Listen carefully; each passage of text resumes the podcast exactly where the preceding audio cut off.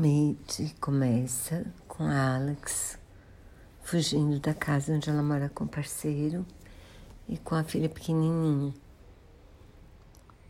Ela foge porque ela é abusada. Ela não chegou a apanhar, mas ele é super controlador, bebe pra caramba e ela morre de medo dele. E a partir daí a gente começa a acompanhar a história dela e da família.